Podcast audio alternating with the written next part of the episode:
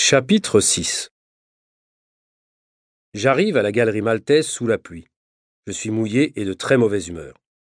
Je me déplace toujours à moto, ce qui est considéré comme une folie à Bruxelles, où il pleut 217 jours par an.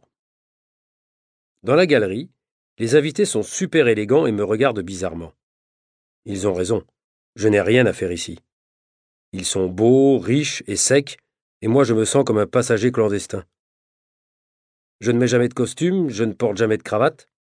C'est sûr, impossible quand on se déplace à moto, le plus souvent sous la pluie. Et puis, dans le milieu des chanteurs et des acteurs, ça ne choque pas de voir un journaliste qui porte une veste en cuir. Ça ne dérange personne, même à Cannes au festival. Alors qu'ici, dans cette galerie d'art, je tombe comme un cheveu dans la soupe. Heureusement qu'il y a le buffet avec du champagne et des petits toasts, parce que sinon, dans la salle d'exposition, il n'y a rien à voir. C'est curieux. Autour de nous, il n'y a pas d'œuvre d'art. Il n'y a que des toiles blanches fixées sur des cadres en bois. L'artiste, Ronald Ciclosi, n'est pas encore là, mais le public ne semble pas du tout impatient. Moi, je me sens mal et j'ai envie de partir en courant. Je bois trois verres de champagne et soudain, quelque chose se passe. Et ce n'est pas un effet du champagne.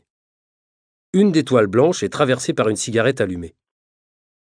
Ciclosi est invisible derrière la toile, mais par le trou de cigarette, il fait passer un papier avec un message. Une des personnes présentes va le chercher, il lit le message à haute voix. Les chiffres trahissent le chaos initial. Ensuite, d'autres messages sortent par d'autres trous de cigarette. Ces messages sont tous aussi bizarres, aussi énigmatiques que le premier. Mais les invités se précipitent sur les petits papiers comme des enfants sur des œufs de Pâques. L'artiste, lui, ne se montre pas. Il réalise sa performance sans apparaître, sans donner d'explication. Cela dure en tout dix minutes. Ensuite, c'est le silence, et finalement les gens se mettent à parler, à commenter ce qu'ils viennent de voir, et apparemment, l'expérience les intéresse beaucoup. Moi, j'observe de loin.